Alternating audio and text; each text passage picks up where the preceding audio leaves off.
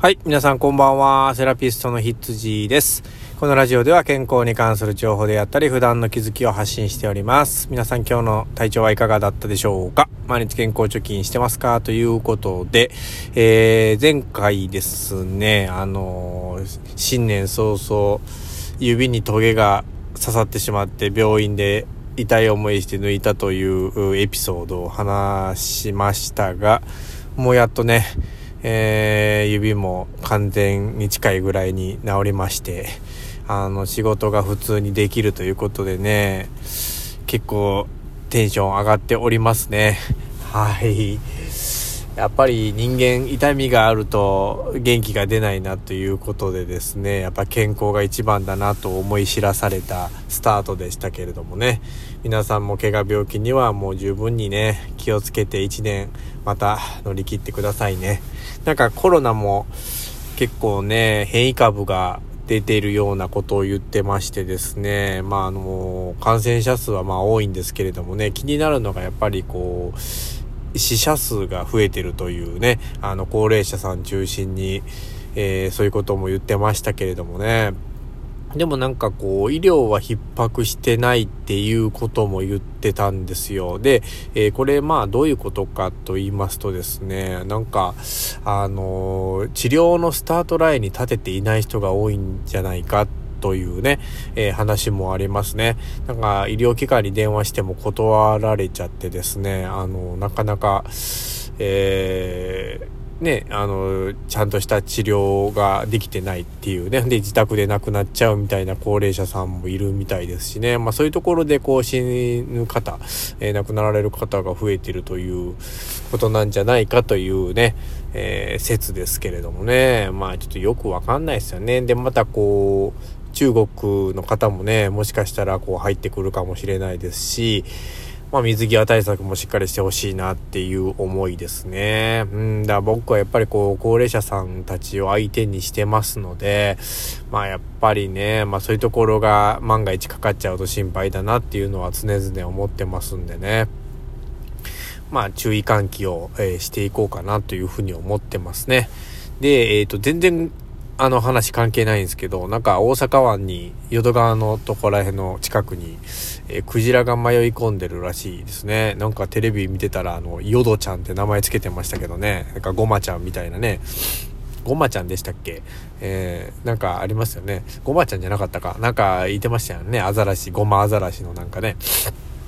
あんな感じで言ってますけど、なんかえらい弱ってるみたいで、自力では脱出できない、らしいですけどね。なんか、素人の考えだったらね、なんか網とか、なんか引っ張って外に出してあげられないのかなとか、思いますけど、なんか、余計ストレスかかるからしたらダメみたいなこと言ってましたよね。うん、いろいろあんだなと思って。なんか、結構やっぱ8メートルぐらいあるので、なんか近づけないみたいなことも言ってましたね。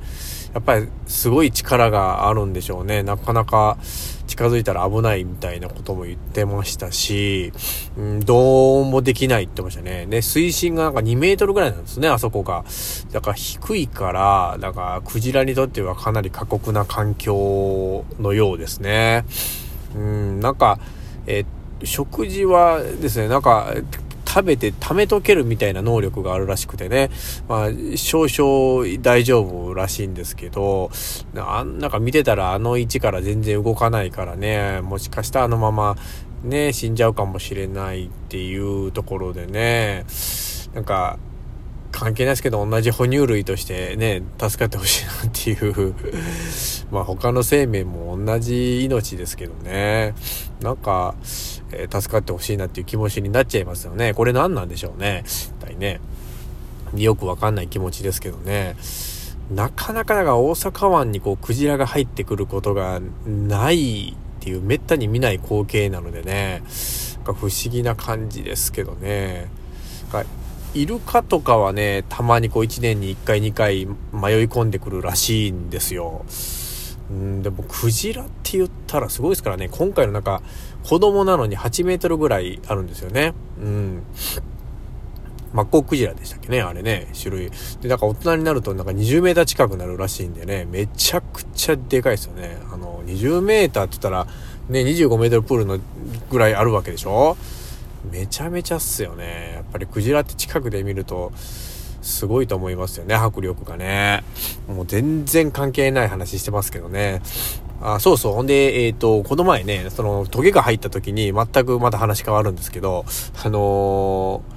ー、なんかインターネットでね、なんか自分でこう、抜き方を調べたんですけど、あの、なんか、蜂蜜塗ったら、